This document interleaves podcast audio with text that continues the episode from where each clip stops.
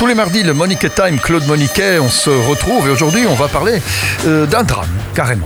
Oui, oui, c'est un drame, un drame euh, qui se, qui se passe, un drame qui va se perpétuer, un drame qui se joue dans l'indifférence générale, pour ne pas dire à bas bruit. Nous sommes tellement habitués depuis plus de 20 ans aux mauvaises nouvelles qui arrivent de Kaboul qu'on ne fait plus vraiment attention à ce qui se passe en Afghanistan. Pourtant, dans quelques mois, les choses auront changé de manière radicale. Le 11 septembre 2021 au plus tard, pour le 20e anniversaire des attentats du 11 septembre donc, et évidemment la date n'a pas été choisie au hasard, les derniers soldats américains auront quitté le pays. Ce départ signera la fin de la plus longue guerre jamais menée par Washington et ses alliés. Une guerre pour rien, suis-je tenté de dire. Tout stratège, tout spécialiste des affaires militaires vous le dira, la guerre est tout, sauf ce qu'en disait Napoléon, à savoir un art simple et tout d'exécution. La guerre moderne et surtout la guerre asymétrique menée par une ou plusieurs puissances militaires contre une insurrection répond à ses nécessités propres. Et l'une d'elles, la première en fait, est d'avoir des buts de guerre qui sont simples et mesurables. Oui, c'était clair au début, hein. c'était euh, régler les comptes à ceux qui ont euh, le funeste 11, 11 septembre. Ben oui, au début c'était très clair. Hein. Euh, L'Afghanistan des talibans refusait de livrer Ben Laden et ses complices. Et donc, euh, on, leur a fait, euh, on leur a fait la guerre. Il fallait détruire Al-Qaïda, capturer ses chefs et renverser le pouvoir extrémiste des talibans. Ces deux buts ont été atteints en quelques semaines, enfin presque atteints. Al-Qaïda n'a pas été détruit, mais dispersé, et la plupart de ses chefs ont malgré tout été tués ou capturés. Et puis la roue a tourné.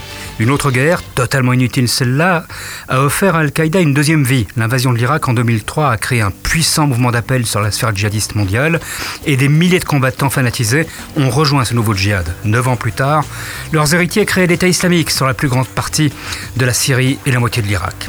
Le deuxième but de guerre en Afghanistan a lui aussi été rempli. Les talibans ont été balayés et un pouvoir que l'on voulait démocratique s'est installé à Kaboul. Alors c'est quoi qui n'a pas tourné comme il fallait?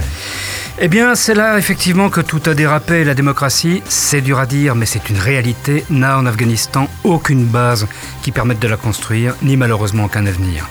C'est un pays d'une trentaine de millions d'habitants. 60% de la population mâle est analphabète et plus de 80% des femmes le sont.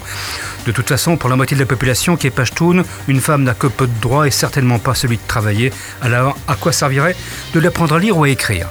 Si l'espérance de vie est d'environ 50 ans, 50 ans, l'âge moyen est de 19 ans.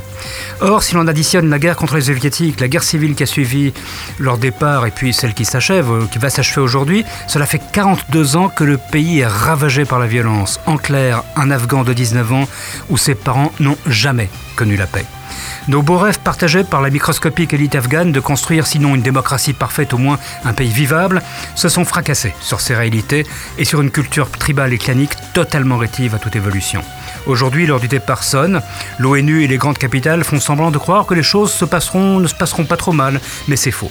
Aussitôt le dernier soldat parti, aussitôt les ambassades fermées, un nouveau chapitre dramatique se jouera, à huis clos celui-là, celui de la revanche du taliban qui depuis des mois prépare le terrain en multipliant les attentats. Les choses redeviendront ce qu'elles étaient il y a 20 ans, le règne de la violence, du non-droit, un pays où l'on lapide les femmes adultères et les homosexuels, un pays où l'on vitriole les petites filles qui veulent aller à l'école. Et la poussière du temps retombera sur les carcasses des véhicules militaires abandonnés qui rappelleront qu'un jour, on avait rêvé un autre avenir pour ce pays et que ce rêve, malheureusement, a débouché sur 20 ans d'une guerre inutile. Bon, le tableau est sombre, hein, euh, espérons que peut-être euh, il soit un petit peu moins sombre. Je crains qu'il le soit encore plus sombre que ce que je dis. Bon, eh bien Claude Moniquet, on se retrouve malgré tout la semaine prochaine sur SIS pour un autre Moniquet Time.